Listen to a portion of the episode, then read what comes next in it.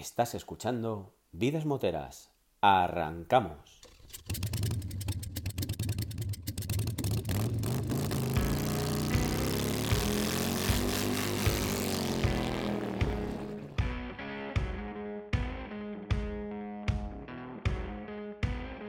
Hola, buenas tardes, bienvenidos a Vidas Moteras. Fijaos a quién tenemos por aquí hoy, a Pepe de Wikipepe Time y a Rafa, eh, pues de Vidas Moteras, vamos a decir, ¿verdad, Rafa?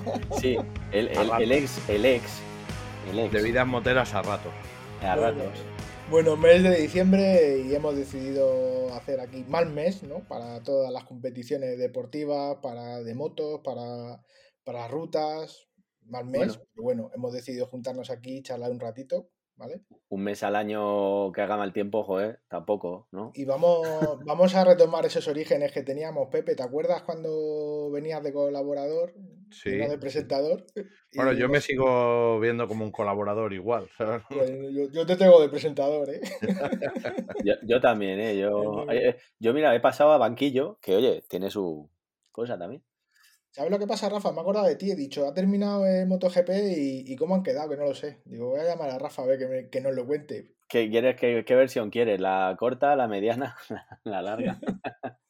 bueno, pues ha acabado, para mí, muy bien. O sea, ha acabado bien, quiero decir, ha sido muy emocionante. Eso de que mm, no pase como en otras competiciones del motor que eh, ya a mitad de temporada prácticamente ya está todo pescado vendido.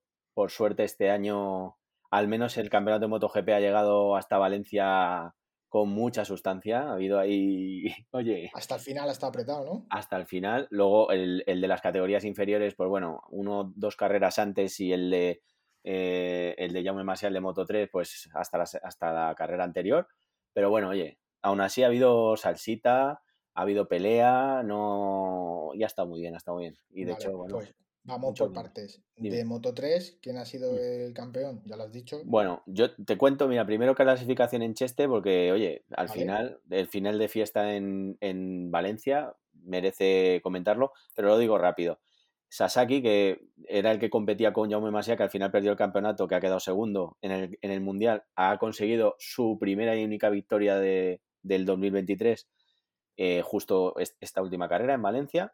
Se iba de los que eran favoritos, ¿no? Y al final... Sí, sí, poco- bueno, al final eh, ha estado peleando hasta el último momento. Pues eso es Pero- curioso. Tú que eres un friki del MotoGP, ¿se ha dado más veces eso que uno esté peleando por el título sin ganar ninguna carrera?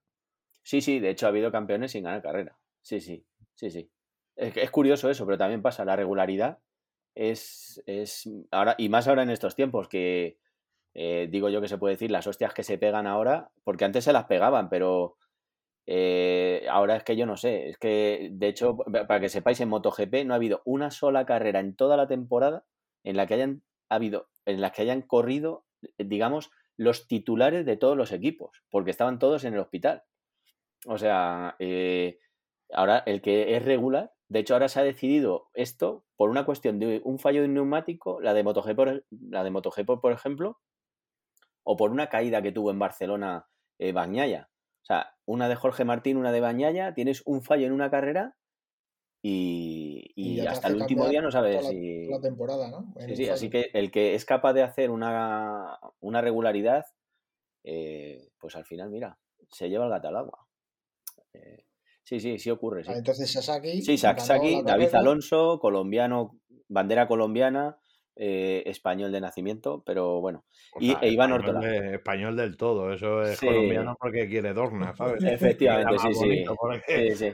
porque Neces- creo que solo ha estado una vez en Colombia. Sí, sí, eso, eso yo creo que lo tiene claro todo el mundo. Vive en Guadalajara, eh, nacido en Madrid y bueno, yo creo que eh, dicen que lo ha elegido él, pero yo creo que, como dice Pepe, está un poco impuesto que, oye, que también Sudamérica tiene que eh, tiene que Eh, tener Hay mucho, mercado, hay mucho mercado ahí. hay mucho mercado. No, tercero- está, bien, es de origen colombiano, pero bueno, Correcto. sí, sí. me refiero que, que no. Que bueno, sí, que sí. aquí da colorido a, a la parrilla, pero que de colombiano ese tiene lo mismo que yo. Claro, también te digo que mejor que suene también himnos nuevos y que los aprendamos, porque al final tiene los españoles, el italiano en MotoGP y alguna vez un japonés que salta por ahí, pero el resto no sabemos más himnos. Pues oye, el himno colombiano de vez en cuando que este año además pues ha ganado carreras y ha estado en el podio, pues oye. Bueno, a ver, para los que dicen que Iñaki Williams no es vasco, pues, pues este será colombiano, pero para los que Iñaki es vasco, este es español. Pues ya está, así uno por otro. Muy bien. Y, nada, pues eso, solo comentar que el campeón del, del, Mundial, ya campeón en, en, Valencia, ya llegando a Valencia, pues era Masia, pues quedó. Eh, dice que le faltó presión, que se notó muy raro y que, pues fíjate, queriendo celebrar por todo lo alto la última carrera, pues acabó decimosexto, creo. O sea, para que te hagas una idea, ¿no? Que se despistó, se relajó y dijo, venga, ya tengo el ganado del Mundial y ya está, ¿no? y Mundial de Moto 3, para daros el dato eh, tal cual, pues tienes primero Jaume Masia, segundo Ayumo Sasaki y tercero David Alonso, que también es verdad que colombiano o no colombiano, el tío es un fenómeno porque me ha dejado, a mí me ha dejado con la boca abierta, rookie del año, o sea, es primer año en la categoría y, la verdad es que, oye, ha hecho, hace unos finales de carrera que te deja el corazón ahí en un puño. Vale. Una pregunta, Rafa. Eh, ¿Has acertado alguno de los que dijiste a principio de año? Pues mira, el único que. No, no, de hecho, el único que. El único que, puse como opción era Masía, pero no le di el 100% de, de posibilidades. Yo hablé de Diego Moreira, de Masía, y, no, me, pues no me voy a acordar de quién. No recuerdo. Ah, y, Holgado, Holgado, creo que hablé de Holgado, que estaban ahí en la terna. Y Holgado, pues al final se ha desinflado un poquito, pero, pero bueno. Vale. Masía ya que... pero no dije primero. ¿Se sabe ya qué piloto van a subir de categoría o todavía no?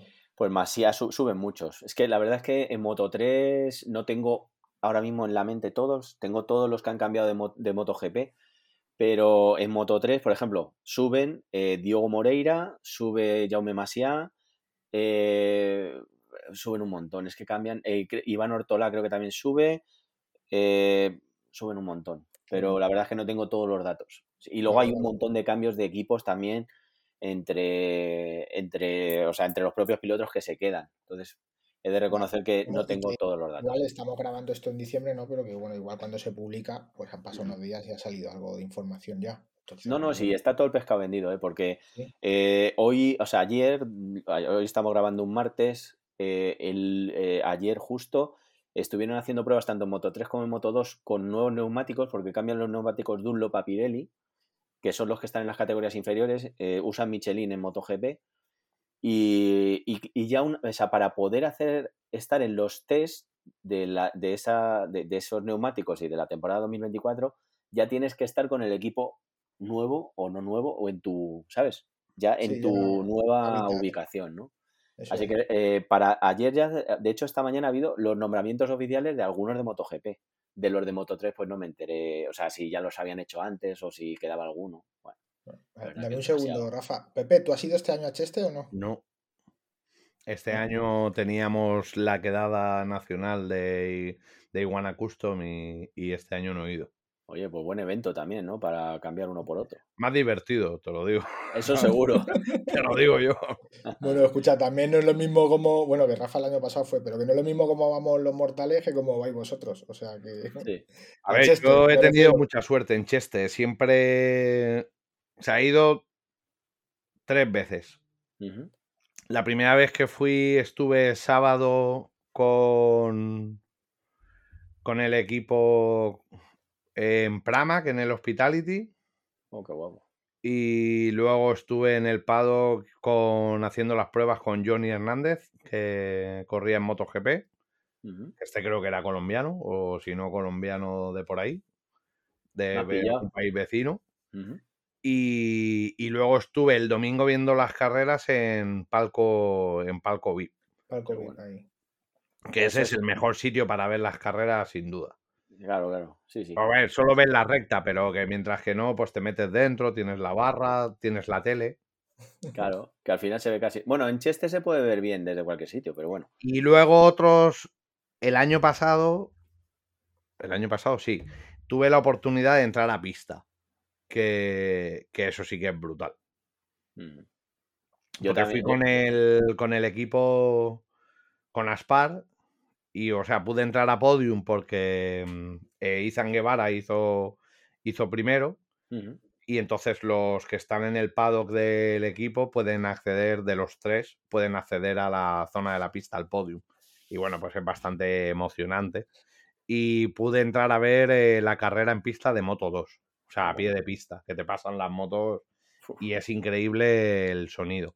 Y luego en Jerez estuve en pista viendo GP. O sea, y ya flipas, es que parecen reactores. Sí, sí, eso. Y bueno, y se ve cómo se agachan las motos, porque, por ejemplo, las motos GP, antes de salir, se agachan para salir, llevan una suspensión que sale prácticamente tocando el suelo y luego se levanta conforme, mm. conforme sales, como si fuera una drag. Bueno, muy curioso. a, mí no me gustan mucho las carreras, pero el, y el ambiente me parece extremadamente sobrecargado de dinero. Sí. No, no me mola. He estado, por ejemplo, en las carreras de la Superbag eh, Milwaukee. Joder, eso sí es una pasada. Que es como. Y el ambiente, pues es más de, de apasionado, de barbacoas, de entras con los equipos, te mueves por ahí libremente. Y en el MotoGP, para mí, hay demasiado parafernalia. O sea, hay mucha gente ahí dentro que no le gustan las motos, que solo está allí en los hospitalities tomando capuchinos o lo que no son capuchinos. ¿sabes? En cualquiera de ellos. Eh, modelos famosos, muchísima glamour. Y luego los que realmente los aficionados de las motos que están pagando un pastizal por estar, están ahí al sol, eh, a las inclemencias. Y lo que ves por dentro del paddock, quitando los equipos que están trabajando, es gente que les da igual y que la mayoría de ellos o sea, yo, por ejemplo, no soy un apasionado de las carreras, pero soy un apasionado de las motos. Pero es que allí la gente que hay, ni una cosa ni otra. ¿sabes? No saben ni lo que son dos ruedas. No sabes si tienen dos o cinco. No sé yo, chavales, a ver si alguien me invita así a un pado de eso. Yo quiero ser uno de esos que le da igual las carreras y que está por ahí, por el, escandileando por el paddock y mirando. ¿Queréis que os cuente una anécdota que no he dicho así en las redes en ningún momento del, del paddock del año pasado de Moto de Jerez? Venga, luego pones ahí en el vídeo una exclusiva, exclusiva. Exclusiva, exclusiva. Encima es que es bastante cachondo. Ya era el último día, el domingo, cuando nos íbamos y estábamos en el hospitality de, de Aspar. Que también lo comparte, creo que con otro equipo, pero bueno, no estoy muy seguro. Pero ahí hay mucha gente y tal. Total, que ya iban a cerrar. Y como para salir del circuito con las motos, pues eh, acá van 100.000 aficionados y muchísimas motos, se lía la de Dios, eh, digo, bueno, vamos a tomarnos aquí una cervecita mientras que esperamos. Total, en el Hospitality tenían que desmontar inmediatamente para irse a montar a otro lado, pero luego está al lado el Hospitality de, bueno, Hospitality, para que no lo sepa, son los stands que montan allí para estar. El de Estrella de Galicia. Entonces estábamos allí sentados y ya no quedaba prácticamente nadie. Estábamos, pues bueno, con unos amigos, pues más gente invitada de la marca que era Vice City, que me invitó a mí personalmente. Y otra gente. Estábamos tomando una cervecita mientras se iban y en eso que dicen, oye, mira, ha llegado Jesulín de Ubrique y estaba justo en la mesa de, al lado. Y a mí no se me ocurrió otra cosa que, que tararear la canción de toda, toda, toda. Total, que él no me oyó, pero una mujer sí que me oyó y se giró así y me dice, oye tú, actualízate un poco que esa es muy antigua. Y claro, yo le dije, es que no tiene otra que yo sepa, ¿no? y, tiene una discografía completa. Y era la mujer, la campanario. Yo decía, me suena. me suena, me, me dijo así, oye tú. O sea, que me echó la bronca la mujer de Jesulín de Ubrique. Y claro, yo no la reconocí. Yo decía, me suena la cara de esa mujer, pero no sabía quién era. Joder. había hecho ahí un esfuerzo para cantar a, coro, ¿no? Para forzar a que todos ahí cantasen y te Estaban en una mesa con la madre de, de Márquez. Ah, mira. Joder. Pues yo, fíjate, famoso no me encontré la verdad. en el bueno, yo Jesulín de Ubrí, si cuenta como famoso. Hombre, joder, eh, muy, bueno, da igual. Eh, sí, yo creo que sí. Sí, es famoso, es famoso. lo dejamos ahí. Lleva bastante tiempo ya fuera de. Sí, sí. Del, eso. Yo me acuerdo, si todavía nos acordamos es porque es famoso. Si no, te con Rafael Acarrá, ese fue el momento álgido, pero. ¿Verdad? No, yo me acuerdo cuando le tiraban ahí, ¿no? La ropa interior, la ropa interior, y tal. Sí, Dicho, los gallumbos. Yo al que conozco esa, porque tenemos el mismo, eh, el mismo cirujano plástico, Belén Esteban y yo. A mí lo que me han dejado. Me han dejado mejor, ¿eh? Es que no estaba, sí, no tenía mal día, no tenía un mal día. Te han dejado mejor. Nos vamos a hacer muchos amigos hoy. No has quedado mal, Rafa. que, pues venga, Moto 2. Nada, Moto 2, fácil. Eh, uno de los que sí hablé en la porra del año pasado. Déjame que lo diga, ¿Pedro Acosta? No, Pedro, bueno, Pedro Acosta sí, porque se, era. Pero hablé de Fermín Andeguer, que es el que ha ganado la carrera, lleva ganadas las cuatro últimas, cinco últimas, o sea, a lo bestia. O sea, ha hecho un final de temporada como el que yo pensaba que iba a hacer desde el principio. Eh, ha quedado primero, segundo Aaron Canet, eh, tercero Alonso López, que también hablé de él y pensé que iba a hacer mejor temporada que la que ha hecho. Y Pedro Acosta, campeón del mundo de la categoría, pues despistado igualmente. Eh, acabó ahí noveno, creo que al final, décimo, pero pues igual dijo, bueno, lo que me importa son los test de hoy y que yo ya me voy a MotoGP y no vaya a ser que me lesione, me caiga o me tire a alguien y, e, yo ya gano el campeonato del mundo y termino. ¿Cómo queda el campeonato? Pedro Acosta, primero, Tony Arbolino, que estuvo peleando todo lo que pudo, pero ha hecho un temporada en Pedro Acosta que no ha tenido manera de contestarle. Y Fermín Aldeguer, que ojito, el año que viene también despuntará, si sigue igual, y que si hubieran habido más carreras, que ya, ya ha habido bastante, pero si hubiera habido no más carreras... No lo gafes al chaval, que no, como no dan ni una... Sí, sí, bueno, yo creo que no le, no le puedo gafar, no le puedo gafar, no, no, porque ha cogido ya el punto, a ese no le gafa a nadie ya. Ah, vale, digo, te vamos a llamar el roncero del MotoGP. Pues te voy a decir una cosa, yo, yo soy un gafe de los buenos. De, los de júntate conmigo porque a ti no te va a pasar nada, ¿sabes? Ya estoy yo para que me pase. Así que. Se sabe, ya va a subir Pedro Acosta, ¿no? Sí, ya está. De hecho, le queda muy. A mí me, parece que le queda muy bien el rojo gas gas de KTM. Le queda muy bien. Y nada, te remato con MotoGP si quieres y. Venga, por supuesto. Y pues hoy, eh, o no, perdón, este fin de semana en Valencia, hablo de la clasificación de la carrera, no del mundial. Tenemos a Peco Bañaya, que bueno, es que claro, en MotoGP, que era donde está el Mundial, yo no sé lo que quieres que me extienda, pero ha sido un fin de semana jugosito de cojones. Pepe, ¿cuánto queremos que se extienda?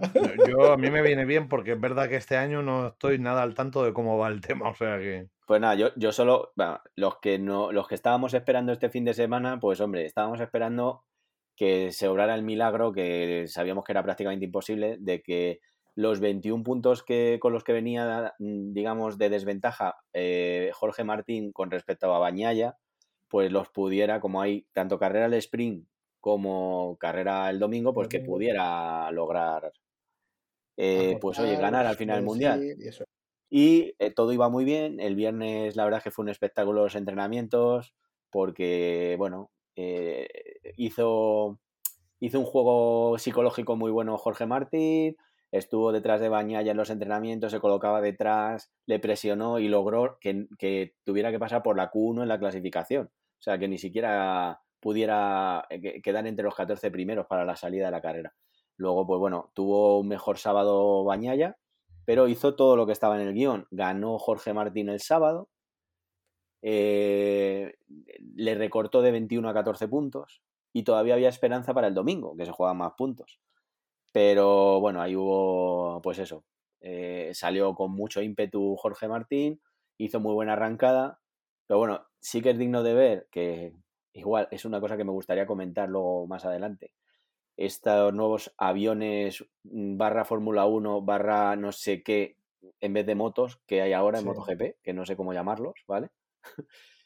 que en la tercera vuelta estaba eh, pues para adelantarle pero luego decidió, venga, pues no le adelanto porque no puedo. Pero como hay tanta tema aerodinámico ahora, pues le absorbe la moto de Bañaya y no se lo come de chiripa. Le roza y se acaba saliendo recto en la primera curva. Sea, iba segundo de aquellas.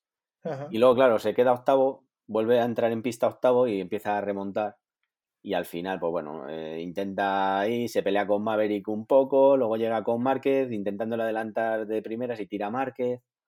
Y bueno, pues ya se acabó la carrera, porque se cayeron los dos y, al final pues no pudo ganar el campeonato, pero eh, la emoción estuvo ahí. al final ganó Bañaya, segundo Zarco y tercero Binder.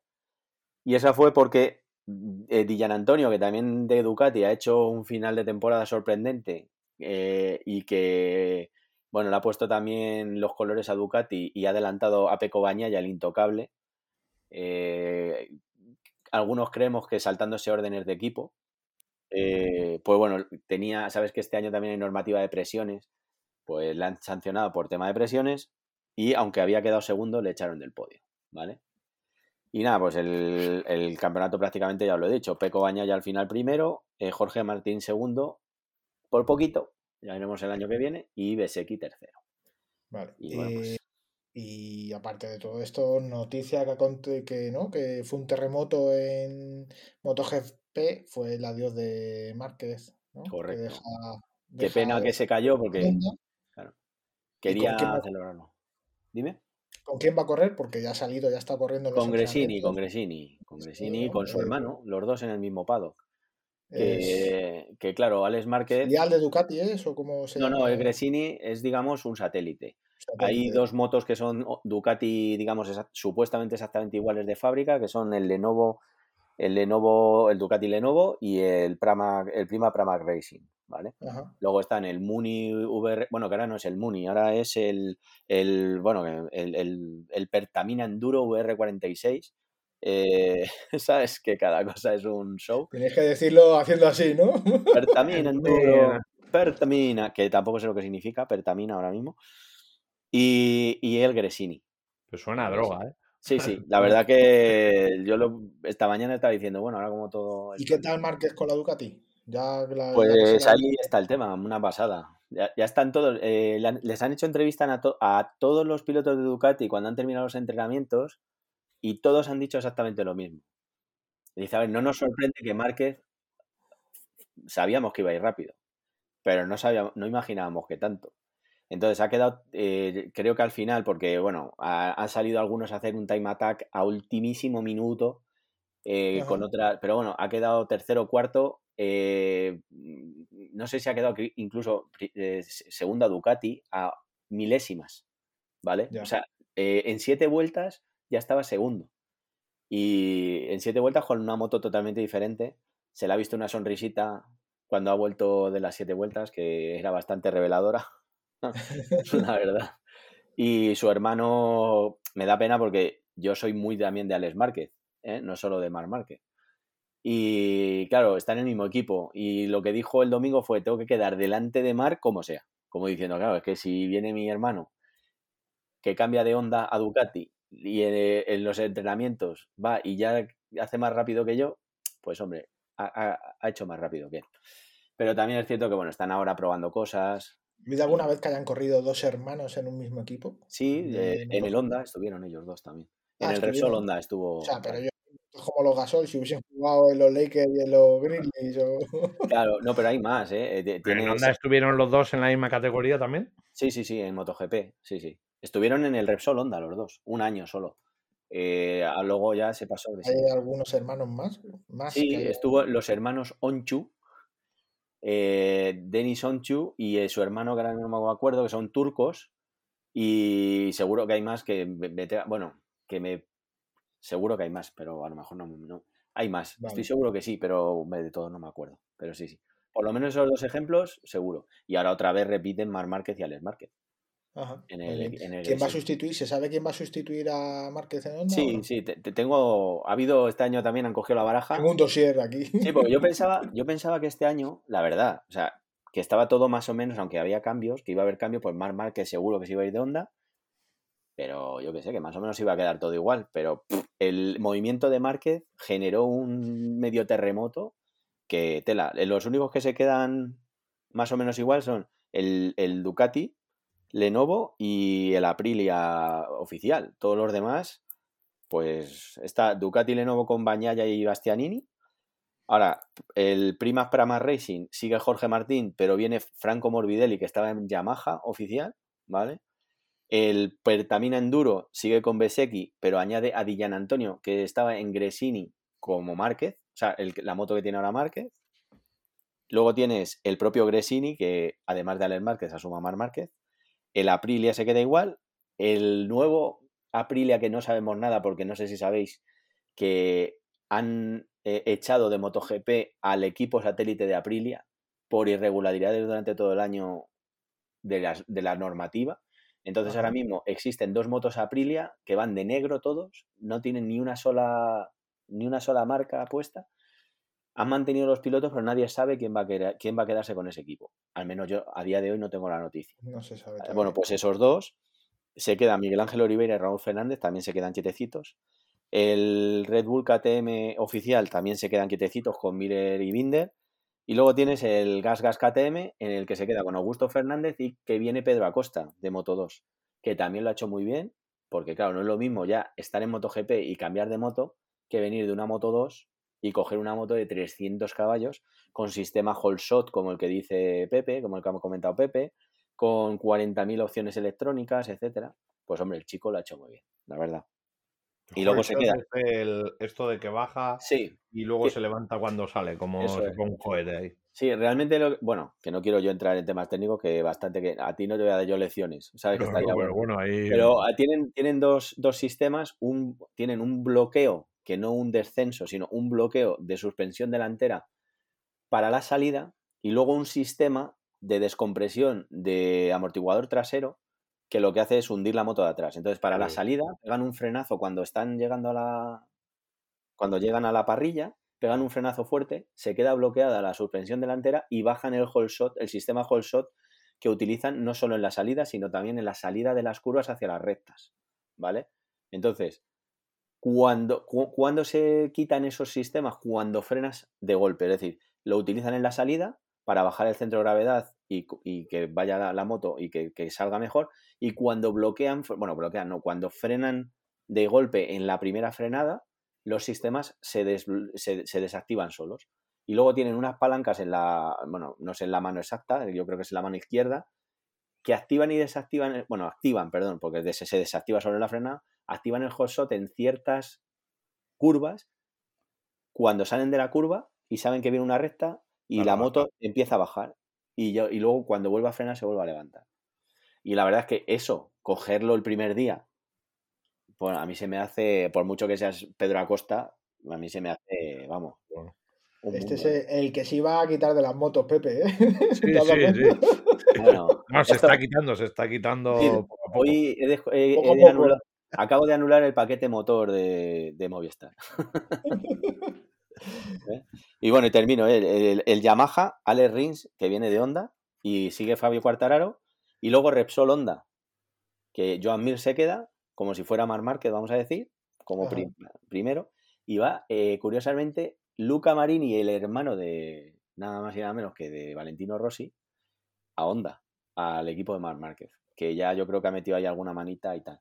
Y luego está el, el LRC Honda, que viene el de Pramac Racing que estaba con Jorge Martín, que es Johan Zarco, y se queda con Nakagami, que, que sigue. En, así que bueno, ya ha dado todos los datos, lo más aburrido ya está dicho. Ya está dicho todo entonces, ¿no? Sí, y ahora lo que falta por Eh, comentar, por mi parte, cuando me lo preguntes, lo de las motos. O sea, que no sé si son motos o qué coño son. Ah, bueno, ya el año que viene no puede meter muchos más alerones ¿No? ni más ¿No? historias, ¿no? O sea, he flipado con lo de hoy. Yamaha, que venía con pocos alerones, ya se ha sumado a la, ¿Locura? a la locura porque ha contratado también un, un este de Fórmula 1, un, un ingeniero de Fórmula 1, y ya se ha añadido, o sea, ya se ha sumado a la moda de los alerones, no, no los aletines, no, los alerones, alerones traseros en el colín, o sea, una cosa, pero que ya les han dado forma, ya no son un cuadrado como eran antes. Y luego la nueva KTM que venía, digamos, vinilada con estos rayas blancas y negras para que nadie pudiera, digamos, co- confirmar o, o poder ver la forma definitiva, eso no era, no eran alerones, eso no era un carenado, eso era es que ni sabría explicarlo. Y, de ni- y luego en la parte final de la quilla, otra moda que hay es una especie de alerón también, una vez que acaba la quilla, antes de la rueda trasera. Bueno, pues el que llevaba KTM hoy, o sea, eh, otra cosa igual. O sea, eso era como ya un triple alerón, ¿sabes? Eh, bueno, no sé. Eh, una, una locura, me parece ya una Bueno, a ver, es que entre la telemetría, todo lo que le están poniendo y tal, o sea, es que al final los pilotos, a ver, tienen su. No, no le quito mérito ninguno, Sí, pero sí. es que las motos esas ya casi que van solas, ¿sabes? Sí, sí, tú puedes dar gas, o sea, a ver, te, tienes que saber más o menos dar gas, pero que, que tú das gas en una Moto 2 y vamos, te pegas un viaje que no veas y con esta te hace la moto, pero ella sola te dice, venga, que ya me coloco, ¿sabes? Excepto si llevas una onda que te metes la hostia de tu vida. Pero las demás, más o menos, Se, se medio ponen solas. Sí, sí, sí. Pero bueno, vale, yo ya he soltado, ala. Bueno, pues nada, damos por cerrado entonces el capítulo, ¿no? De, Sí. de motos. Veremos el año que de viene. MotoGP. Si lo veo o no lo veo. A lo mejor no te sirvo para el año que viene. ¿eh? No, bueno, ya ve- veremos a ver, ¿no? Porque yo tengo A ver, ahí te la lo vas a ver seguro. ¿sabes? de que lo vas a ver seguro. sí, sí. Pero bueno, no sé. Veremos a ver. Eh, eh, no te voy a decir que hagas una quinela porque muy pronto. Sí, de hecho, uf, eh, pero vamos, a Marc Márquez le pongo entre los tres primeros del mundial. Ahí lo dejo. Vale, pues nada, retomando esto, este de vida motera. Yo creo que va a ganar Márquez el año que viene, ¿eh? Yo lo dejo dicho Vale. ya aquí. Claro, Y yo, eh, si vale mi quiniela, mi porra, claro que sí. ahí nada más terminado, yo lo pongo como campeón. Mm. Venga, pues yo también. Y Yo es que he querido ser suave. hermano, yo casi que pondría que quedan eh, primero y tercero, iba a decir yo. Primero Mark y tercero el hermano. Sí, porque yo le doy un voto a Jorge Martín también para estar en la pelea. Pero sí, sí. Yo es que no he querido ser tan. Pero sí, sí. No, yo, Yo me la yo juego, ¿sabes? Tampoco me ha apostado nada, ¿sabes? No, yo tampoco, yo tampoco. Pero yo, yo sí que es verdad que es- además sería una cosita que me molaría. O sea, ya no solo que tal, pues sí, me molaría. Y que le diera algún impresentable como Bezequi en los morros. Así. Yo también, llevado por la por este, ¿no? Por esta pasión y por Eso este, ¿eh? digo, digo ese es mi podium. Márquez, Banaya y Martín. Y que la Lexneta también tenga éxito, yo estoy también. Eso es. Me mola. Pues nada, como decía, retomando esto Vida Moteras Origins en el que hacíamos el moto de película y tal, os he traído un, no una peli, sino una serie que yo creo que a Pepe le molará, a ti también, Rafa. Venga. Y bueno, es una serie de motos, yo creo que ya sabéis cuál es, así con esa pista, no dice nada serie de motos. Sí. Tatuajes. Sí, eso es, eso es. Eh, yo no la había visto nunca, ¿vale? Y, o sea, sabía que existía, lógicamente, pero no me había dado por verla, no me llamaba la de Sons of Anarchy. Sí, yo sí Eh, la he visto. Sí, sí, yo también, claro. Tú, tú también. eh. Eh, bueno, pues es una serie de est- esta- eh, uy, estadounidense del 2008 al 2014. Eh, pues nada, eh, podemos verla en Disney Plus, Plus, Plus, Plus, Plus. y, y nada, pues. Y en Netflix es- también, ¿no? En Netflix la han quitado. Ah, la han quitado. La han quitado ya, como van cambiando el catálogo de esto de cara meten Ah, no, nuevas y es tal. que no tengo, o sea, tenía, pero ya yo no tengo. igual. Yo igual. Yo, yo dije que pague Rita. Un poco Yo más. tenía y he vuelto. Está todo volviendo a Netflix otra vez, pero bueno, Ah, sí. de momento está no. Eh, bueno, pues esta historia de un motorclub, ¿no? Eh, en el que le sitúa en la ciudad ficticia de Charming, al norte de California. Y, bueno, pues yo creo que es una serie que a lo mejor si la ve alguien de fuera puede decir, joder, con los moteros, ¿no? Como estigmatizarlos y decir, ¿no? De una banda, de que se dedican a... Pero bueno, yo por lo que he estado viendo en la serie, ahí en ese pueblo todo el mundo hace trapicheos y la policía, y no coges y piensas que la policía es mala, ¿no? Porque que no hay por qué, que viéndolo como, como lo que es, como es una serie de televisión para entretenerte, pues no tienes por qué pensar que todos los moteros van a ser, ¿no? De bandas aquí. Pues, oye, habrá motorclub para todos, ¿no? Bueno, a ver, es que la serie realmente lo que trata es sobre un, un MC, ¿vale? O sea, un MC, un, un- una característica de un club motero eh, determinada. O sea, mucha gente dice que está basada en, la Angels. historia de los Hell Angels. Aparte, eh, los guionistas y en la serie eh, se han apoyado bastantes. Hay un cameo de Sonny Bagger, uno de los fundadores, o no, no de los fundadores, pero sí un- el máximo exponente a nivel mundial de Hell Angel, que creo, yo creo que ya sé que murió, sí, murió y sale en la serie, o sea que es el, bueno, si el que la ha visto, pues sale en un momento que están en la cárcel y tal, hace un cameo. Hay uno de los protagonistas que fue Hell Angel eh, también y estaba como asesor y al final se convirtió en un, en un participante de la serie. Y bueno, lo que la serie cuenta es un poco el funcionamiento de un MC eh, al margen, que está al margen de la ley en. Estados Unidos eh, que son los que se llaman también del 1%. Y bueno, pues todos los trapicheos. Eh, claro, pero, pero yo lo que quería decir, Pepe, es que no, no todos los porque, o sea, no todos los club moteros tienen por qué hacerlo. No, no, claro, es que aquí se juntan dos cosas. Es unos negocios eh, mafiosos y, e ilegales basados junto con un con un club, pero no todos los clubes se dedican igual. O sea, al final esto es como por ejemplo, pues como una Mara, ¿sabes? O sea, todas las agrupaciones eh, de latinos no son eh, delincuentes.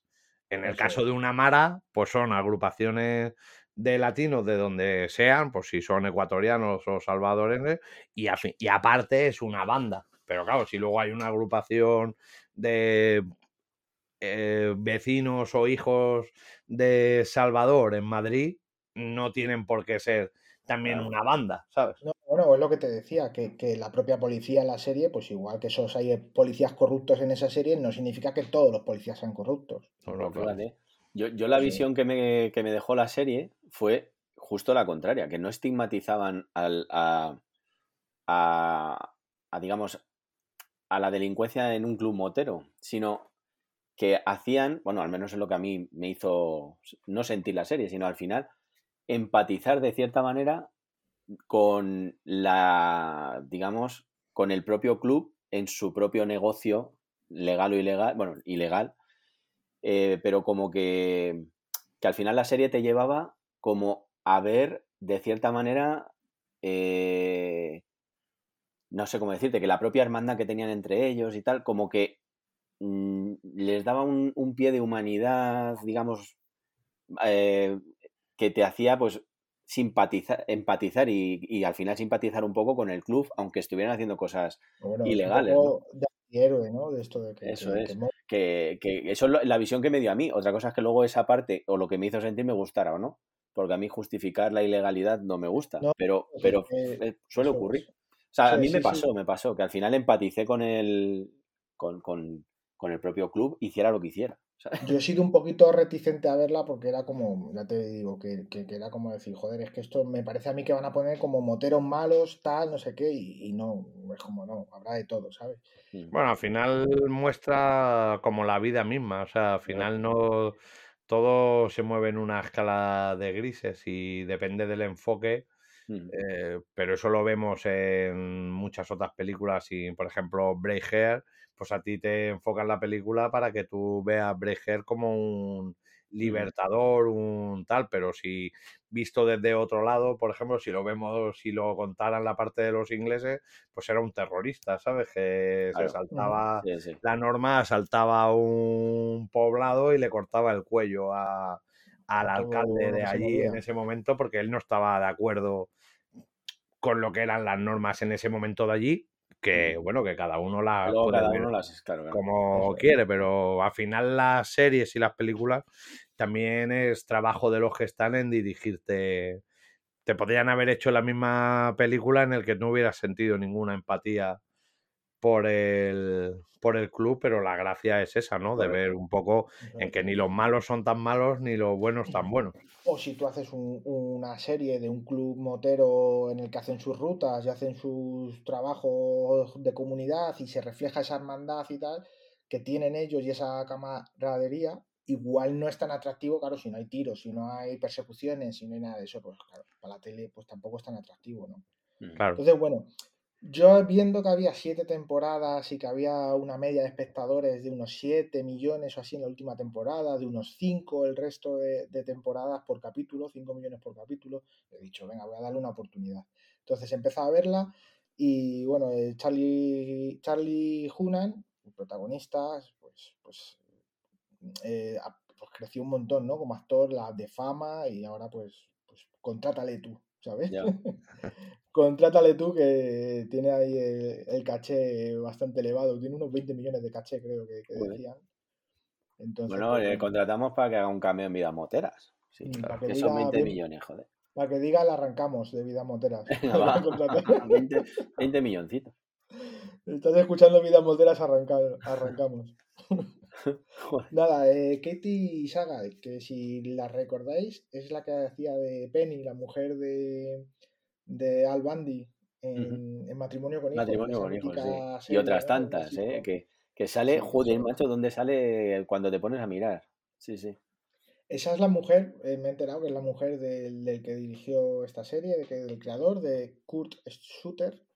Y bueno, pues tiene el papel este, papel muy importante en la serie. Y por lo visto también lo que hacía era cantar una canción eh, por temporada eh, y la metían ahí en, los capítulos de la serie. Y luego al final sacó, acabó sacando un disco también. O sea que le da un poquito a todo. Y Ron Pellman, no he visto la serie, es el típico que yo creo que ves que empieza y dices, este no la va a terminar. vale, voy por la primera temporada solo, ahí lo dejo. Eh, hay un rumor que dicen que no sabía montar en moto, que le daba miedo, y al final pues venció ese miedo a, las motos, ¿no? Y, pudo hacer escenas de, de, vamos a decir, acción, ¿no? A mí me parecen persecuciones, pues bueno, normalitas, pero eso le da gracia, que no es como el equipo A que acababa saltando el coche y dando la voltereta y... Son bastante reales. Eso es, eso es. Y para mí eso gana. Claro. Si empiezas con saltitos y con historias, pues no... Mm. A mí eso no, me llama. Entonces, pues, como me parece muy real la serie, me está gustando. Ya os digo, llevo solo siete capítulos o algo así, pero bueno, me está molando. Eh, Pepe, esa serie tú tienes que disfrutar ahí, ¿no? Hay Harley Davidson por un tubo. Bueno, claro, es que al final eso muestra el mundo asociativo biker, sobre todo en los MC, al margen de la ley. Eh, no todos los MC son iguales, ni se dedican a lo mismo. y, a mí me gusta mucho, a ver, la serie se nota que se han documentado bien, ¿vale?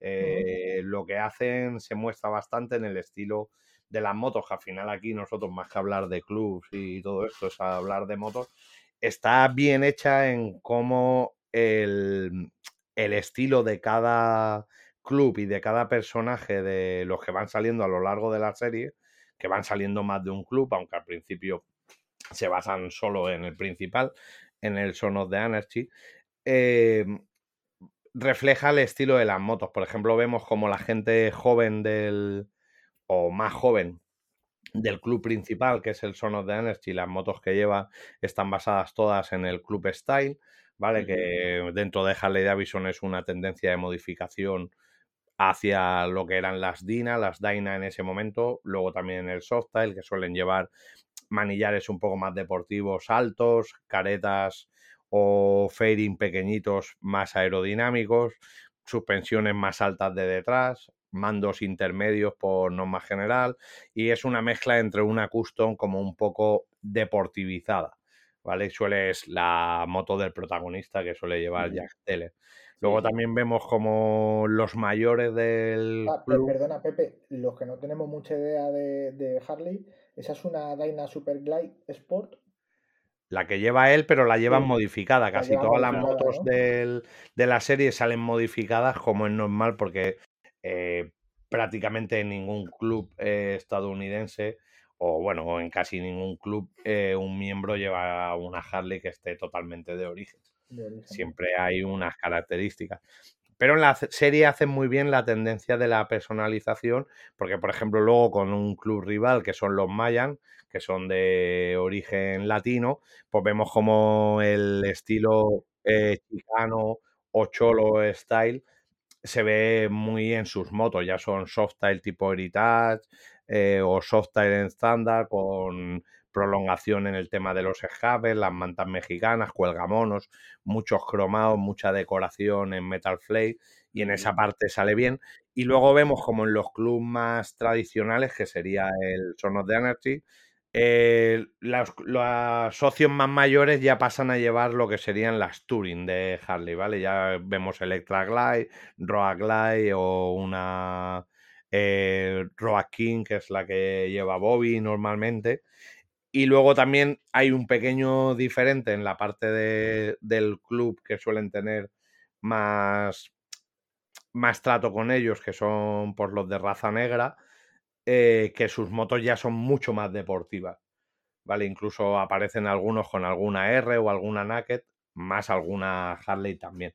Y bueno, eso muestra mucho la tendencia de transformación en los diferentes clubes y que luego pues en otras películas que también del tema motero estadounidense se ven y esas tendencias acaban llegando aquí. Por ejemplo, el Club Style nos llegó a Europa hace como 5 o 6 años. El Cholo Style este año pasado fue una de las tendencias más fuertes en, en Verona. Y ahora viene uno nuevo que es como un club style renovado con sistemas más deportivos, que es el Racing Club Style, que viene heredado de, la competición de las bagues, que al final es un club style, pero con mucho adonizado de color, mucho más deportivo, dando más importancia a los componentes, mucha amortiguación all-in. Y bueno, es un estilo ¿Tú tienes algún vídeo explicando diferentes estilos que hay? No, pero tengo pendiente de hacerlo. Porque mucha gente me, lo ha pedido alguna vez y me tengo que poner a hacerlos así. Me molaría hacerlos delante de las motos, pero luego ahí como que se entiende peor. Entonces voy a hacerlos igual en mi canal personal, como he estado haciendo últimos vídeos de yo en pequeñito y poniendo imágenes y explicar bien cada estilo de moto, porque claro, hay un montón, ¿sabes? Luego también es bastante difícil, porque la gente es como muy purista, encontrar motos que sean 100% de un estilo, porque luego la gente mezcla muchos, igual, pues sí, toda la parte principal es de un club style, pero luego lleva algún detalle que, bueno, esto no encaja mucho, ¿sabes? Y, sí, lo digo porque, porque es todo un mundo y a lo mejor, pues eso, para un profano como yo que ves una Harley y te mola, pero no sabes diferenciar si es una Dynasty Bob de una lo que sea, ¿sabes? Al final el club style, o sea, el nombre te lo dice todo, es el estilo del club. Eh, digamos que de la serie Son of the Anarchy, el máximo exponente del club style y donde aquí en Europa también se llegó a ver más ese estilo en la moto de Jack Zeller. Claro. ¿Vale? Esa configuración que él lleva en esa moto. Que también, que también bueno, corrígeme si me equivoco, Pepe, yo esto eh, también lo del club style tiene un sentido de que los clubs, cada club tenga también un estilo similar en cuanto a, al estilo de modificación de cada motocicleta de, los miembros del club, de cara, en este caso, a lo como el club de Son of Anarchy que se dedica a hacer, pues digamos, pues no sé, eh, cómo decirlo, ¿no? Pues negocios eh, ilegales para que en el caso de que la policía tuviera que identificar a miembros del club, pues lo tuviera más difícil porque, digamos, por lo menos por las motos no pudieran o no fueran capaces de, diferenciarles, ¿no? También a ver, si te fijas en la serie, esto en un principio no es un problema que tengan los clubs porque siempre llevan los colores puestos. Entonces, al final, si llevan un chaleco con el parche. Sí, pero, pero no, eh no identifican a uno con otro. o sea, es más difícil decir, bueno, pues ha sido tal cual del club, que al final. O sea, sí a un individuo me refiero del club, no al club en sí. El club no se esconde, pero el individuo del club, digamos, como que le, digamos, le hace como más, eh, más difícil, ¿no? Que haya un... No sé, al final el, estilo de la moto club style en la serie se ve muy bien el sentido de esas motos. O sea, al final el estilo club style es también el estilo del stun. El stun con Harley, que aquí en Europa lo vemos menos, pero en Estados Unidos es, o sea, en Estados Unidos en los eventos no va como aquí, pues eh, Zamora y tal, con una Naked, con el depósito chafado y hace el stun. El stun allí se hace con Harley. Y se hacen con motos con una preparación que suele ser las Dinas, porque es una motorización grande, la más potente de Harley en Big Twin, con un chasis más ligero, con una amortiguación más deportiva. Entonces al final es una preparación ágil, o sea, es una preparación deportiva eh, tal, si vemos en la serie el comportamiento de que se van encontrando los clubes, que la mayoría de cosas las hacen con su moto, con persecuciones y peleas en marcha contra coches, contra uno tiene que salir, hacer de lanzadera, hacer tal, al final lo que buscan es una moto ágil para, porque no van con una moto de cross, Tú dices, oye, pues sería lo suyo que fueran con una moto de enduro y pueden saltar por encima de un coche, por ejemplo, como vemos en una película de James Bond, siempre los malos que van a persiguiendo o haciendo algo, todas las motos que salen son motos de enduro. en este caso, al final, el club, entre otras cosas, porque esto está basado mucho en, un, en cómo funciona, por ejemplo, un club como Hell Angel, eh, una de las para ser del club tienes que tener una Harley. Eh, entonces, tiene que ser una Harley, no puede ser otra moto. Luego tú puedes tener más motos, pero tienes que ser propietario de una Harley. Correcto. Sí.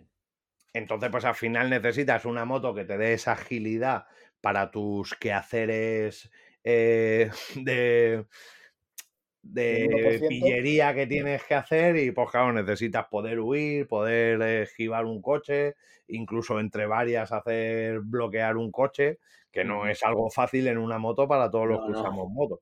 y menos en una moto que pesa 350 kilos. Ya ves. Bueno, pues, pues eso, eh, una que os decía que a mí me está gustando mucho la serie, que en 2018 se estrenó un spin-off de la serie, mm, Los Mayans, como has dicho, era la banda rival o es la banda rival de, los protagonistas, y al final, pues bueno, tienen su propia serie. Mm, no la he visto y, ya veremos. Ya veremos si llego. Eh, porque con el ritmo que. Me tienes para un rato, con la de Sons of Anarchy tienes un rato, ¿eh? Eso es, eso es. Sí, yo la he visto también. Pero yo me gustó más la primera, ya luego me aburrí un poco. Cambia mucho, te quería preguntar, cambia mucho, eh, o sea, la moda, claro, esta serie ya del 2008, pues a lo tonto tiene 15 años desde que se estrenó. ¿En esos 15 años han cambiado mucho esos estilos de modificaciones y tal? ¿Cambian las modas? Sí que cambian, o sea, las modas de transformación van cambiando. No tienen nada que ver con, los, con los clubes, pero siempre van cambiando. Al final son como cíclicas, ¿vale? Porque bueno, hay siempre unos estilos que están siempre, que es el old school, entonces claro, lo viejo, eh, lo vintage o lo vieja escuela, eso no puede eh, renovarse porque eso ya está ahí, ¿sabes? Y luego pues siempre van saliendo estilos diferentes, siempre marcados por el mercado estadounidense. Lo que pasa es que muchos de ellos no llegan a Europa. O llegan a algunas partes de Europa, pero a España no llegan casi nunca. Algunos, por ejemplo, la Super Bagger. La Super Bagger fue tendencia hace como 12 años. Mm, tendencia fuerte en Estados Unidos, en Italia, en Alemania, en el norte de Europa, eh, demás. En España se hicieron Super Bagger muy poquitas. ¿Por qué? Porque, claro, de partida hay que partir con una moto que antes de ponerte a transformar vale nuevas 40.000 euros, ¿sabes? Y, luego, es su nombre ya lo dice, si ya de partes con una moto de 40.000 euros y tienes que hacerlo súper, pues eh, llantas de 30 pulgadas, que claro, una llanta de 30 pulgadas mecanizada, de estas guapas, vale 10.000 euros. La llanta delantera, modificatijas, o sea, eh, es por ejemplo la tendencia de ahora que os hablo, que es el Club Style R, ¿vale? O sea, o la Super Bagger, no, las super bagger que hablaba antes eran las bagger, pero las bagger rollo en plan chopper, ¿vale? Bonitas, de show. La super, que lo he dicho mal, la super bagger, que es lo que viene ahora, es la preparación de las Touring de Harley para la competición. y, Como las americanas de la competición de Superbagger americana. Pero bueno, en una versión un poco más, no de la competición, sino más como de calle. Eh, si nos fuéramos a una R, pues es como comprarte una Hayabusa y empepinártela un poco con escapes y tal, pero claro, en el custom siempre eh, se va más allá, ¿sabes? Se cambian más cosas. Eso viene tendencia ahora, se llama Club Style Racing, ¿vale? Es un Club Style avanzado, donde ya no solo buscas la apariencia, sino vas más a acercarte a las motos de Stun y de la competición con las Dinas antiguas, el que lo hace con Dinas, o con las nuevas Softail. No sé si sabéis que Harley la Dina se la cargó y metió todos los modelos, los que eran Dina y los que eran Softail, dentro, de, del, Softail. El mismo motor, mismo chasis y demás. Con esta se hace esto. Y la parte de las baggers, la tendencia, en vez de antes que eran eh, llantas gigantescas, maletas hasta el suelo, más como el tuning, motos de show, ha pasado al super bagger. Es preparación racing de las motos eh, las Turing. Y eso esa está siendo tendencia en Estados Unidos. En Estados Unidos está acabando esa tendencia o está manteniendo. aquí, está ahora en todo lo alto, en los sitios que hay panoja, Francia, Alemania y demás, y en España no. es que, preparar solo suspensiones de, de, esas, de esas motos, madre mía, en mi vida. sí, ese es el tema. Y luego en Estados Unidos ahora, ya que estamos hablando del sono de la noche, hay una tendencia guapísima, que Rafa, que a ti si te pones a verlo lo vas a flipar, que son los las bagger extremas hechas con los three wheelers. Wow. Entonces se están haciendo unos try de Harley. Eh, bueno. Lo miro, lo miro, lo miro, lo miro. Sobre todo porque seguro que me entra en presupuesto. ¿Sabes? O sea, eh, estamos hablando de que tienes que partir de un three wheel de Harley que vale 60.000 euros. 60.000 euros y a partir de ahí, y, venga. Y yo te digo que he visto preparaciones que solo en audio llevan más de 30.000 euros. Vamos ya. Porque como encima este pues lleva un maletero muy grande, o sea, lo ponen ahí, lo llenan de subwoofer hasta arriba, maletas hasta el suelo, o sea, se hacen eh, barbaridades que son, o sea, increíbles. Y eso está siendo ahora tendencia en Estados Unidos, son los, los three-wheeler en estilo pues, tuning a saco, ¿sabes? Joder, pues mira, eso no, es verdad que esas las. No, no sabía, no sabía. Tengo que ponerme al día, joder. ahora mismo no me acuerdo el nombre, pero hay un chaval que es mexicano que tiene un taller de transformación que ha ganado ya varios premios y hace un y hace unos este hace bagger de estas de show de las de las ruedas sí, de que son Estados Unidos sigue estando en todo lo alto y, los three-wheeler estos. Y los three-wheelers son fantasía. Madre mía. Bueno, bueno, ya hay que verlo, hay que verlo. Sí, eh, lo veré, lo veré. Aunque quiera dejarlo, lo tendré que ver. Habrá que verlo, ¿no, Rafa? Venga, haces el esfuerzo. Hombre, no, y las pinturas tienes que verlo, porque ahí hay más sitio para pintar. Sí, sí, no, ahí, bueno, ahí puedes hacer capillas sistinas. Joder. Madre ahí Metal Flame. Estábamos con el Sonos de Anarchy y nos hemos ido. bueno, ha, preguntado eso, Luis. Ha preguntado, lo que ha preguntado lo has contestado. Yo he terminado ya. Yo es que quería traer algo que digo, ya que está Pepe aquí, pues joder, vamos a aprovecharnos de tenerle y vamos a exprimirle. A ver, a mí me gusta mucho la serie, en la parte de las motos me gusta mucho. La historia de los clubs, eh, no soy, no he estado nunca en un club y no soy de un club. Conozco a, a muchos miembros y muchos clubes y no soy quien para jugar si es más real, menos real, si te puedes eh, decir que lo que se cuenta es todo verdad, que, o sea, cuánto de ficción y cuánto de realidad hay. Pero es que es, que es televisión, ¿no? Entonces, pues bueno, lo miras, te diviertes y ya está. si realmente fuera 100% real, pues tendrían que poner esto que vemos, basado en hechos reales. Eso es. Claro, también te digo, yo no siendo real me pareció lo suficientemente real no real en cuanto a hechos reales, sino en cuanto a. Bueno. Bien hecho. Bueno, también bien hecho, pero hasta el punto de que, de que a mí, que yo a lo mejor ya con la edad me he vuelto muy sensible a, cierta violencia. Eh, digamos que la última temporada no la vi porque ya. O sea, era como que me había. Me, me, empaché, me empaché de violencia. ¿Sabes?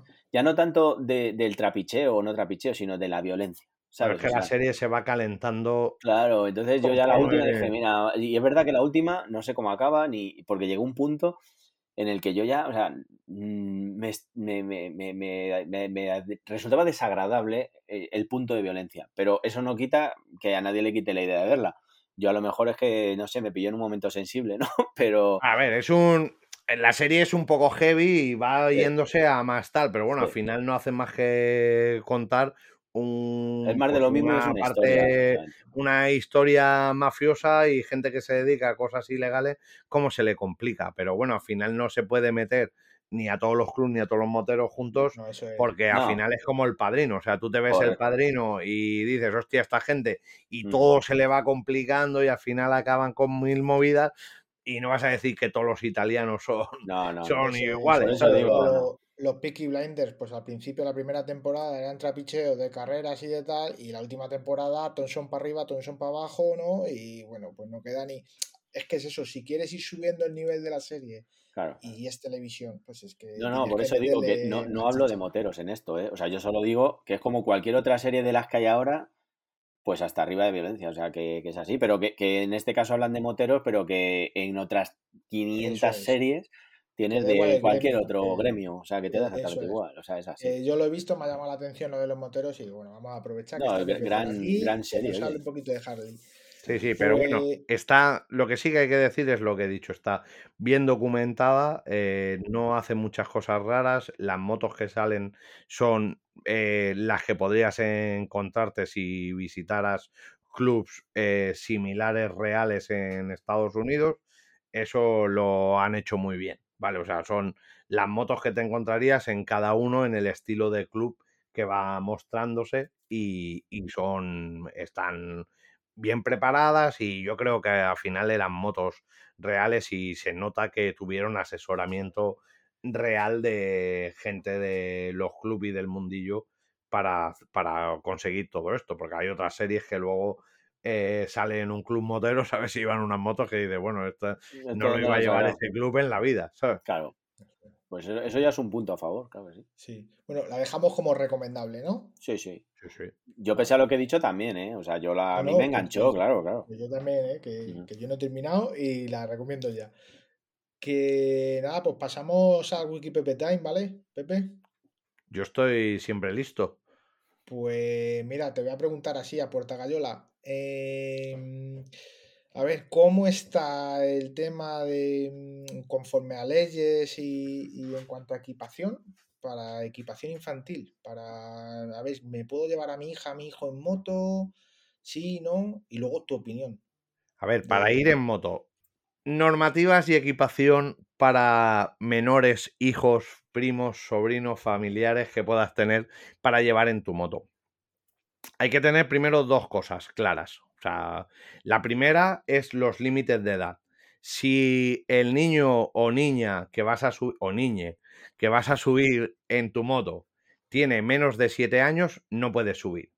¿Vale? Desde los 7 a los 12 años solo puedes subir si eres padre, madre o tutor.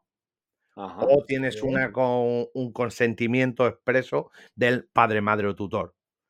A ajá. partir de los 12 años ya puedes subir en moto. Ah, vale. Si, Pero- aunque no seas padre, madre o tutor. Vale. O sea, y perdona, Pepe, o sea, esto es solo por corroborar, aunque lo has dicho clarísimo.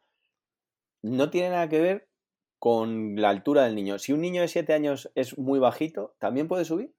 Sí. Ahora mismo la normativa lo único que dice son las edades. Ah, vale, creía que tenía que, llegar a las estriberas, pero eso es una idea que tenía yo sin corroborar, ¿eh? Si es tu hijo, hija o eres el tutor legal, a partir de los 7 años puede ir contigo en la moto. Si es tu sobrino, sobrina o hijo, hija de un amigo o ahijado o ahijada o lo que sea, tienes que esperar hasta los 12 o tienes que pedir un consentimiento expreso a los padres o madres o lo que toque Qué para bueno, que pueda subir en la moto.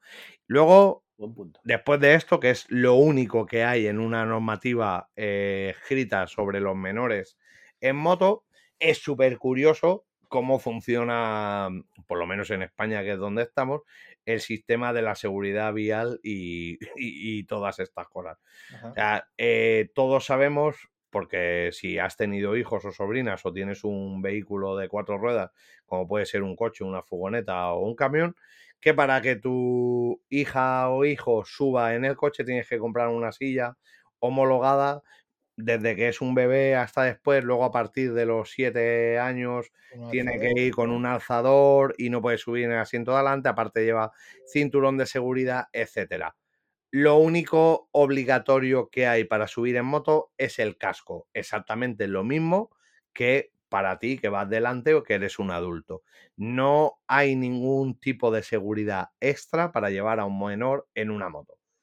Increíble. Vale. Esto Eso lo me he llama dicho mucho. yo- Eso lo he dicho yo mil veces. O sea, es que eso lo he... Vamos, y, A mí me llama muchísimo la atención.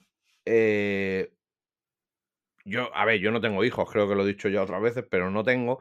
Pero me llama mucho la atención eh, cuando a veces voy por ahí y veo que me parece genial llevar a, a los nenes o nenas al colegio en moto, eh, porque ya van a ir viviendo unas experiencias nuevas y tal. Pero lo flipo un poco en colores como va el padre o la madre delante con sus guantes, con su chaqueta, con su casco integral de lujo y tal, y al pequeño como va detrás, que es para llevarlo un momento, lleva un casco que le viene grande, porque le ha calzado el casco que tenía de por ahí por casa, sin guantes, sin chaquetas, eh, sin calzado especial de moto, sin pantalones, sin protecciones. Y tal. O sea, yo no digo que tengas y la, que y la mochila entre, entre él, o sea, la mochila o colgada detrás entre la esta, de cualquier manera, y sí, déjalo. Claro, entonces me llama mucho la atención eh, cómo esto no se piensa, cómo por un lado dices, luego igual ese madre o padre a los 14 años, cuando dice, me quiero sacar el carnet de moto, ¿dónde vas? Una moto es súper peligrosa y lo has estado llevando prácticamente, lo has estado tirando a los leones Eh, durante todos los días, porque claro, no es lo que controles tú la moto que vayas despacio, es que puedes tener cualquier problema en otro, en cualquier momento. También es verdad que eso hay que reconocerlo, es que las opciones para encontrar equipamiento de protección para los pequeños es bastante complicado. Entonces, dicho esto, también hay que poner ahí porque, claro, dices, oye, vale, yo me gustaría equipar a, a mi hijo o mi hija, pero ¿de dónde saco yo la variedad que tengo yo para elegir? Porque es. ni encuentro chaquetas de cordura, ni encuentro guantes, lo único que encuentro son monos de piel porque vienen derivados de la competición que empiezan bien pequeñitos a competir. Y claro, en la parte de la competición, pues del enduro y de todo, el enduro, el cross, las motos racing, sí que puedes encontrar equipamiento de protección. Pero claro, no vas a vestir con un mono de piel Para irte a, al cole, claro. para ir al cole. claro. Pero bueno, por lo menos yo sí que hago un llamamiento a los padres, madres, etcétera. Yo sé que es una jodienda eh, porque los niños crecen súper rápido y encontrar un casco y el casco posiblemente que le compras hoy eh, para el siguiente semestre igual ya no le viene. Porque claro, la cabeza, las tallas de los cascos normalmente se llevan un centímetro. Eh, entonces, en un. Tú cuando ya has llegado a que eres la M, te pegas como 30 o 40 años siendo la M, pero igual un niño o niña empieza en 48 centímetros de cabeza y a los tres meses está en 52 y al casco no le vale. ¿Cómo, A mí me cómo ha van pasado.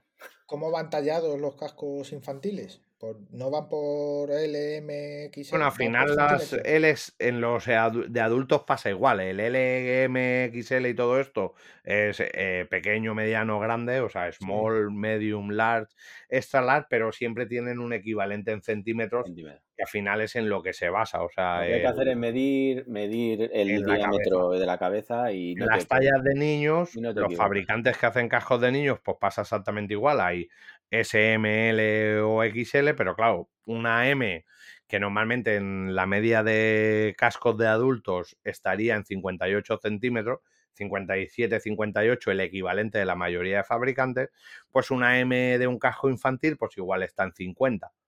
Ujú. ¿Vale? O sea, dijéramos que empiezan hacia abajo. Si la XS es 54, en- hablo en términos generales, tú puedes ser que ahora vayas a mirar tu casco y lo miras y pone XS 53. Pero bueno, porque cada fabricante unos eligen las tallas pares y otros las impares. Pero normalmente es XS 54, por encima estaría la S, que sería 56 centímetros, y por debajo la doble XS que algunos fabricantes hacen, que serían 52, eligiendo las pares, ¿vale? Engloba 52, 53. De ahí para abajo empezaría el tallaje infantil. Entonces dijéramos, el más grande del tallaje infantil pues estaría en 50 y así bajando de Abajo. dos en dos, Vale. aproximadamente. Puede haber alguna variación, depende del fabricante.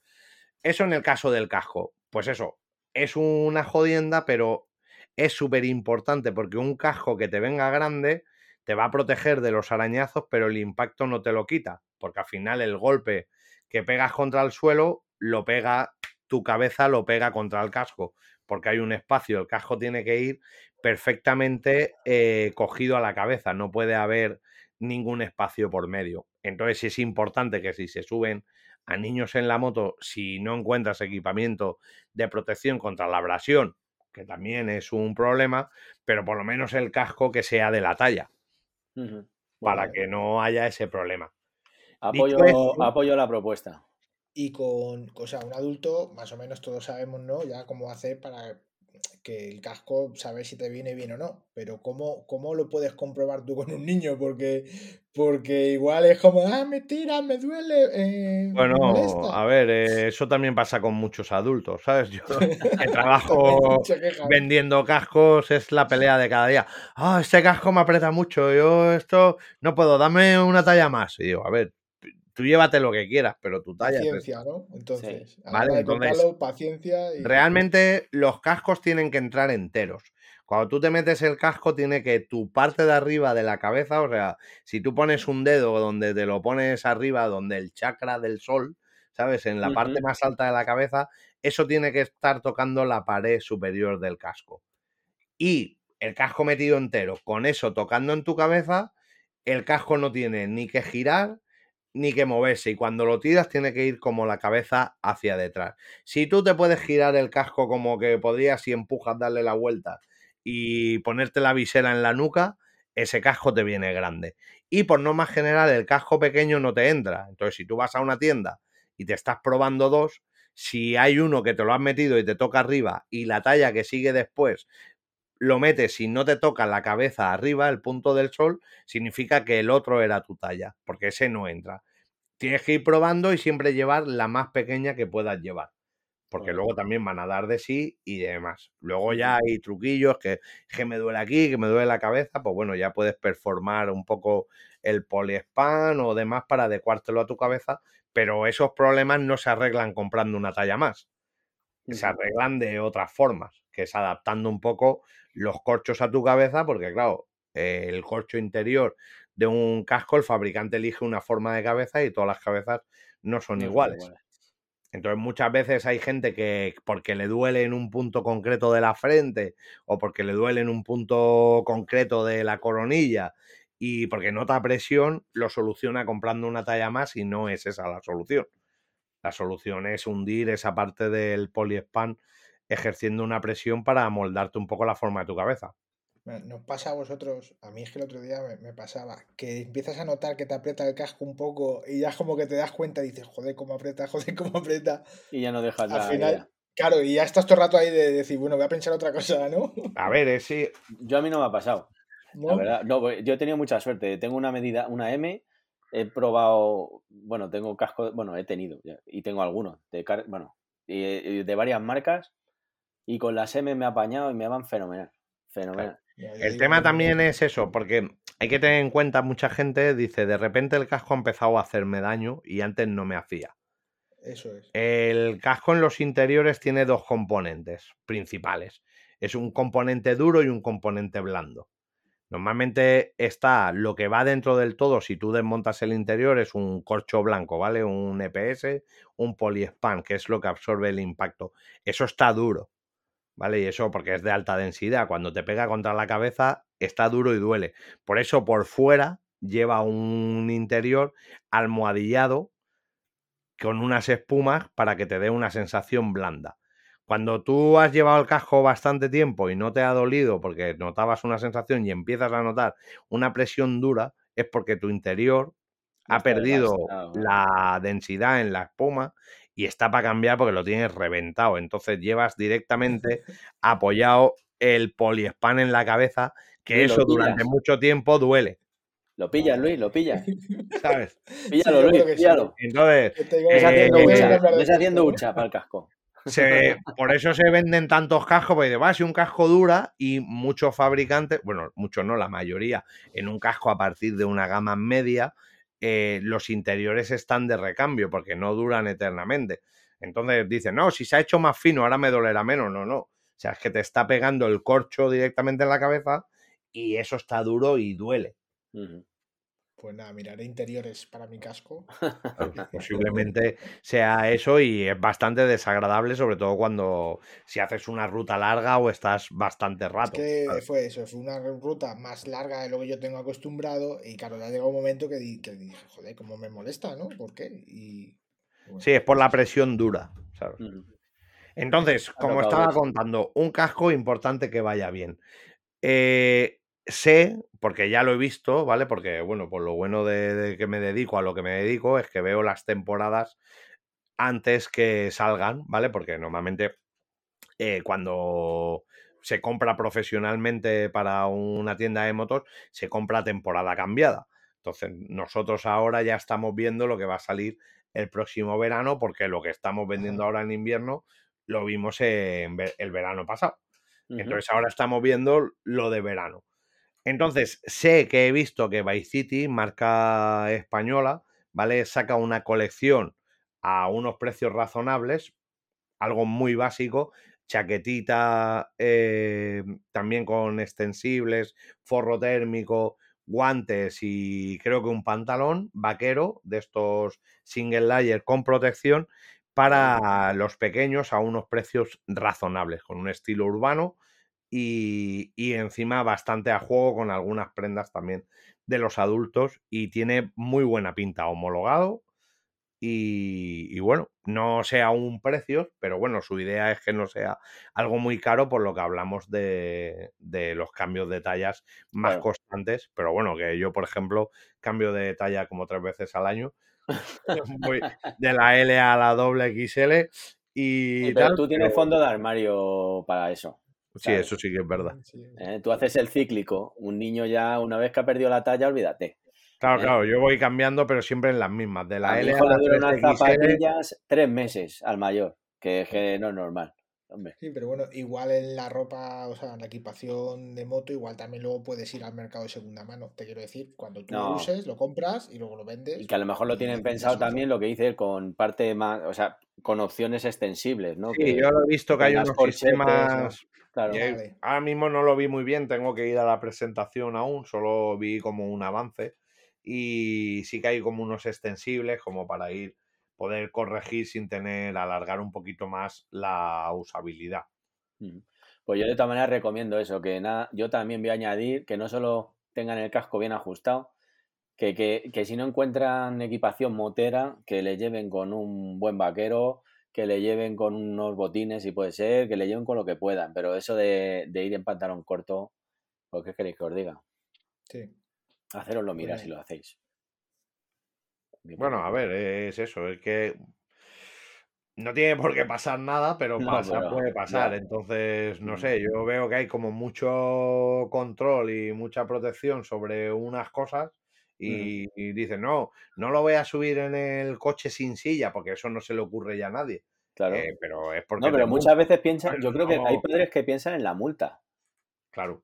Entonces, claro, piensas en la multa. Y, con una. Digo que si no, no, estaría la silla la mitad, la mitad de las veces. Claro, pues ese es el tema. Pero que en, eh, como saben que no hay multa en una moto, pues ya está. Igual que no hay multa en un patín eléctrico, en un scooter eléctrico de, patín, ni hay nada. O sea, que, eso es como todo. Donde no hay normativa, vamos a decir, eh, fija, porque lo que me has dicho siempre, dices tú de que te tienes que llevar una silla, pero es que ahora un coche para comprarlo, ya no hablo solo de infantil, o sea, un coche para comprarlo, el fabricante tiene que eh, tener de serie unos sistemas de seguridad y unos ADA, además de unos airbags, al margen de los ISOFIX para las sillas de los niños, y luego si tienes hijos tú ya te tienes que comprar el resto. Pero eso para que un coche ahora esté homologado en España tiene que llevarlo.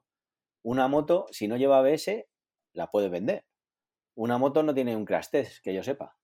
No, no, una moto sin ABS ya no se puede vender. Ya no se puede vender, pues mira, eh, me alegro. Y me alegro en el euro, por desgracia, en el Euro 5 ya también que, entró. Yo es que ahí soy bastante contrario al no, No, no, no, pero si no, no, cuidado, que no hablo. De, de las euro, tío. Eh. No hablo, no hablo, fíjate, yo no hablo de que esté bien o mal lo que vayan a hacer. Lo que digo es que es para dar. Eh, bueno, que todo el mundo lo sabe, no voy a descubrir nada la diferencia, lo que hablabas tú de la diferencia normativa. Yo no entro en si está bien o mal una normativa o otra. O sea, lo que digo es, ¿cómo puede ser que para un coche con cuatro ruedas, una carrocería y un tal, te pidan, o sea, a un fabricante tal, y en una moto, eh, pues bueno, eh, lógicamente no es tan sencillo, ¿no? Poner un airbag ni funcione o no funcione mejor o peor, pero que, que, que, pues eso, que haya tal diferencia y que se pueda hablo un poco por decir, pero me da que sin mirarlo y sin saberlo, estoy casi convencido que, tengo, que, lo que voy a decir es totalmente real. Si nos vamos a buscar esta normativa, posiblemente venga de los años 80 o 80 y pico, como muchas de las normas de tráfico que tenemos. Entonces, ¿qué pasa? Que en los años 80 o 80 y pico, lo primero, que las motos de cilindrada más grandes eran 125, lo segundo es que nadie llevaba al colegio a los niños en moto, porque no había el problema de masificación de tráfico que hay ahora. Entonces nadie en Madrid que iba a llevar al chiquillo al colegio eh, lo llevaba en la moto. La moto era solo y únicamente de hobby no un elemento de, de movilidad necesaria. ¿Qué pasa? Pues que como todo lo tienen que ir actualizando al día, porque si tú ahora vas a... A ver, yo vivo en Alicante, aquí esto no está igual, ¿vale? Pero yo viajo bastante a Madrid, a Barcelona, y es que lo flipo en colores, ¿sabes? Con el nivel de tráfico. Sí, sí. Pero claro, si yo tuviera que ir allí a desplazarme dos barrios a llevar a mi hijo al colegio o a una extraescolar o cualquier historia, eh, pues la mayoría de las veces diría, hostia, lo llevo en la moto. Entonces no tiene ningún sentido el basar una norma en la edad del niño, cuando un niño con 7 años habrá uno que pese 20 kilos, otro que pese 80, uno que mida 2 metros, otro que pese tal. Eh, lo que hay que buscar en los sistemas, oye, pues mira, necesitamos una silla, que hay fabricantes que las tienen, aunque no sean normativas, para poder dar una sujeción extra en el asiento trasero. Por ejemplo, Gibi creo que tiene una especie de sillón que tú puedes coger a la moto para poder sujetar mejor a, a un niño pequeño en la moto, eh, lo importante es decir, oye, pues tú puedes llevar a tu hijo en la moto desde que tú quieras, pero tienes que ponerle esto pues, para que no se te caiga para un lado, si es muy pequeño. Y tienes que llevar pues un casco de su talla y con una equipación mínima como tal, no basado en una edad, no, siete años con el padre, doce con cualquiera. El otro es como muy decir, de cubata, ¿no? Que estás ahí sentido, Oye, vamos a hacer la normativa a los niños en tal, pues ponle 7 y 12, venga. Vale, y, dame, la, dame la siguiente ronda. ¿Qué pasa? ¿Que no vas a tener cuidado porque no sea tu hijo y sea mayor de 12 o qué? Sí, claro, por eso. No... No, pero si, si, volvemos a lo mismo, en, en, una bicicleta, tú fíjate las sillas que se tienen que poner en una bicicleta para los niños, es que déjalo, pues eso, pues lo mismo, que hay que, pues eso, centrarlo. Has acabado buen tema. En bici, en bici las sillas que llevan los ciclistas para llevar a los niños, ¿es por obligación o por gusto? No, no, se supone que no es obligación, sí, sí. Se supone, a ver, tú no puedes llevar a un niño sin ese, o sea, no, ahora que lo dices estoy dudando. No, no, no, lo que tienen son no, no, lo que tienen son limitación de peso las sillas que pones, que no tienen nada que ver, que son del fabricante. Yo creo que puede llevar a tu hijo como si le quiere llevar el manillar delante. Sí, Yo no lo sé, pero vamos, ahora mismo estoy dudando. No, no lo sé. Mira, ¿para yo creo que realmente, normativamente hablando, la yo que no, no se puede transportar a nadie. En teoría, eso es bajo tu cuenta y riesgo. Las bicicletas son de una plaza. Sí, porque lo que no va a ser es por cuenta y riesgo del seguro que lleves en la bici, porque ninguno lo lleva. No, no tiene, porque eso no es un vehículo a motor. Ya, ya, pero claro, pero también va, va circulando. O sea, es que esto tiene mucho tirón, joder. Yo es que, es verdad que, el tema normativa... En bici no hay. que yo sepa, o sea, no tengo ni idea porque yo mm. espero que no me veáis nunca pedaleando porque si me ha pasado algo malo. ¿Sabes? Eh, o sea, decís, decís, oye, bebé, vas en bici, pues llamar a ya Iker Jiménez que me ha aducido algo. Ni en, bici, ni en bici estática, ¿no, Pepe? No, no, no, no. Hice spinning un par de veces, pero porque. Pero no, no, en bici no. Muy bien, muy bien. Entonces no, sé exactamente, pero yo creo que no se rige con ninguna normativa. Pues mejor me lo pones, mejor me lo pones. Porque niños, aquí yo donde vivo, que es, eh, bueno, yo vivo por, eh, eh, en el extrarradio de Madrid, y, te digo yo que aquí las bicicletas y los carriles bici los tenemos para aburrir. Y, y, no te digo, tú miras y efectivamente cada uno lleva a los niños como le da la gana. Tienes de todo, tienes desde desde barras extensibles con bicicletas que enganchas al niño su propia bicicleta detrás, hasta carritos de tres ruedas, pasando por sillas de tal, y, allí van de todo, sin casco, sin leches en vinagre y, sin nada, Sí, bueno, pero es eso, es que no es un vehículo a motor, no funciona igual. El rollo yo creo que al final, yo creo que todas estas movidas de leyes también van más pensando en quién va a pagar los platos rotos que en la seguridad. Eso más es decir, oye, a partir de siete años tú, porque es tu hijo y te vas a hacer responsable tú y no el seguro. Eh, a partir de 12, pues ya lo cubre el seguro. Y yo creo que va todo un poco más por ahí. Pero bueno, al final, como todo, se va aprendiendo y conforme vaya más gente a llevar a los niños al colegio en moto, pues seguro que van cambiando un poco eh, las normas. Eh, pero bueno, al final, al final todo esto es como todo. O sea, ¿realmente es necesario que haya una obligación para poner una silla para proteger a tu hijo en el coche? Pues en teoría no debería ser necesario. O sea, si ya a ti te están enseñando que, que cómo actúa un accidente en un coche frontal o en cualquier cosa, eh, las posibilidades de que tu hijo se desnuque eh, son infinitamente mayores, pues no necesitaría haber una normativa, ni creo que sea necesaria. necesaria. Al final, esto hablamos siempre de lo mismo, es aplicar el sentido común. O sea, tú no equipas a tu hijo para subir en la moto porque no te obligan, pero eso no quita que el asfalto sea lija. Entonces, que sepas que si tu hija, cuando la llevas, va con el uniforme, porque va a un colegio de estos de uniforme, y va en una falda y con las calzas blancas, como por lo que sea, pilles una mancha de aceite, un paso de cebra mojado o frenes de emergencia y no seas muy ducho, muy ducho en la conducción, vas a tocar el suelo, flojito, pero vas a tocar el suelo, pues las piernas tiernas de. Hostia, qué mal suena las piernas tiernas. Pero bueno, yo creo que ha quedado. las piernas al aire eh, de tu hija o de tu hijo en pantalón corto en la moto se van a dañar bastante. Que sí, que no se va a morir, pero se van a dañar bastante. Si el problema es el estándar del sentido común. Ya está. Yo, ya, mira, yo lo digo, mi hija me dice que a ver si le doy una vuelta, que tal, y que no sé qué. Yo no termino de verlo. O sea, ni con casco y con protección, es que no termino de verlo. Me da reparo. Ya, ya. esa es mi, mi, mi opinión. Ya, ya, pues, pues No digo que sea malo llevarlos, ¿eh? Ni nada. Cuando ahora a los 14 te diga que quiere sacarse el carnet de ciclomotor, ¿cuándo?